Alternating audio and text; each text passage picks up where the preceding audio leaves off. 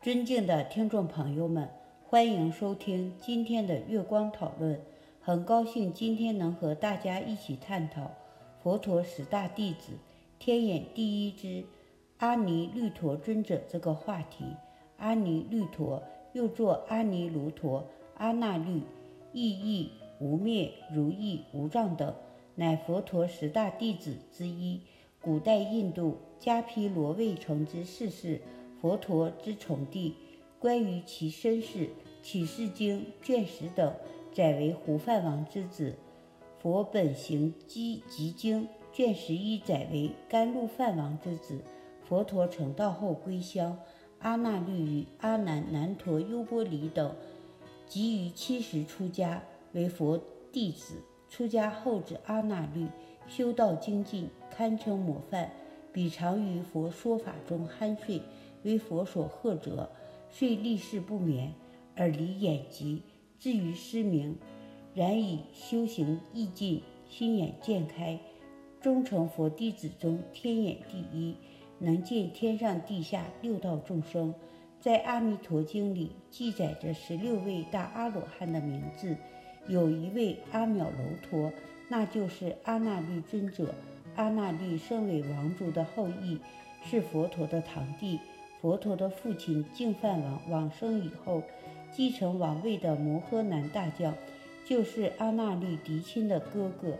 阿那律长大了，年轻的阿那律仪表堂堂，不再年幼无知，逐渐懂得人生，认识世间。就在这时，佛陀成道，回到故乡迦毗罗卫城，说法教化。佛陀的感化力增强，没有多久。很多王族人等都皈依佛陀，落发出家。先是即将继承王位的南陀出家，然后罗侯罗做了沙弥，这给一些年轻的王子王孙很大的震惊。阿那律就在这样的情形下，立志要跟随佛陀出家。阿那律的道心很坚固，虽然美色当前，却能坐怀不乱。其心地光明，就可想而知。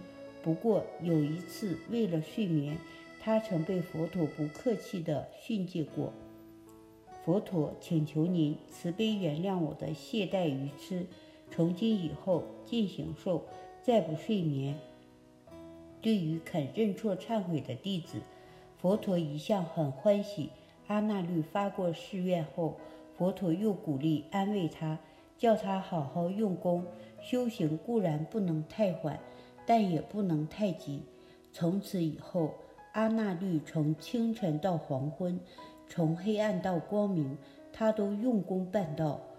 如此精进修行，日子一久，人可以勉强支持，但身体总会生病的。